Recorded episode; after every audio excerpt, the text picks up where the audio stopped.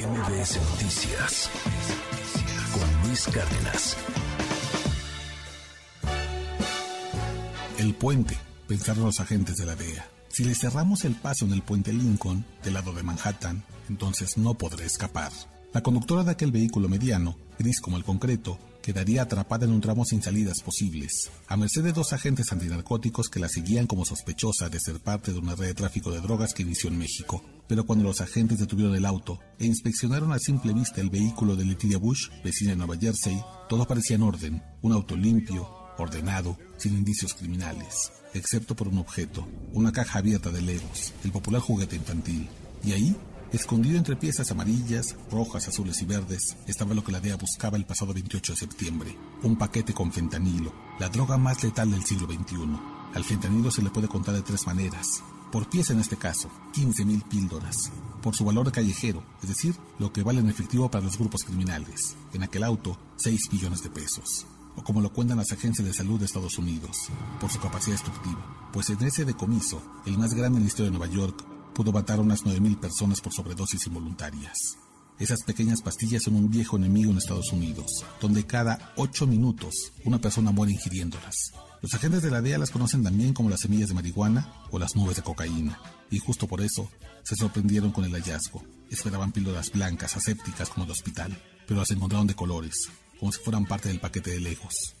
Las pastillas verdes, rojas, amarillas, azules estremecieron a los agentes neoyorquinos de la DEA. Habían escuchado de esa droga antes. Había aparecido por primera vez en abril de este año en California, y luego en Arizona, Oregon, Hawái, Virginia del Este, pero ahora estaban frente a ellas en la Gran Manzana, el temible Rainbow Fentanyl, es decir, el fentanilo arcoíris.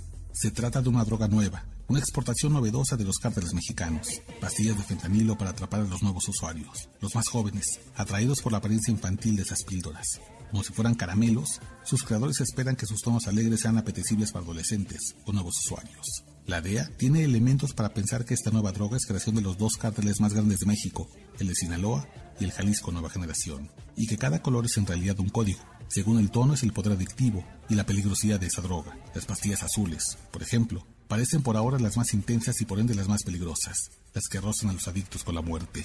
Incluso, la DEA sospecha que un color pastel o fosforescente indica si los fabricantes trabajan para los hijos del Chapo o con el Mencho. El 40% de las pastillas de fentanilo que provienen de México y han sido analizadas en laboratorios de Estados Unidos contienen una dosis letal.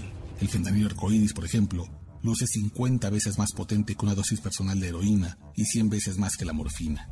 Dos miligramos de esta nueva droga mexicana acabaría con un ser humano al instante. Pero ese no es el cálculo de los cárteles mexicanos, sino que un miligramo de esa droga convierte a un padre de familia, a una hija, a una madre, a un esposo, en un adicto, un cliente cautivo, una ganancia segura. El fentanilo arcoíris debe preocuparnos por dos razones. Uno, porque los cárteles mexicanos están ya colmando la paciencia de las agencias de Estados Unidos, que ven nuevas drogas cada año, y por otro, porque cuando la producción de esa droga letal no encuentre mercado en Estados Unidos, todo vendrá a México.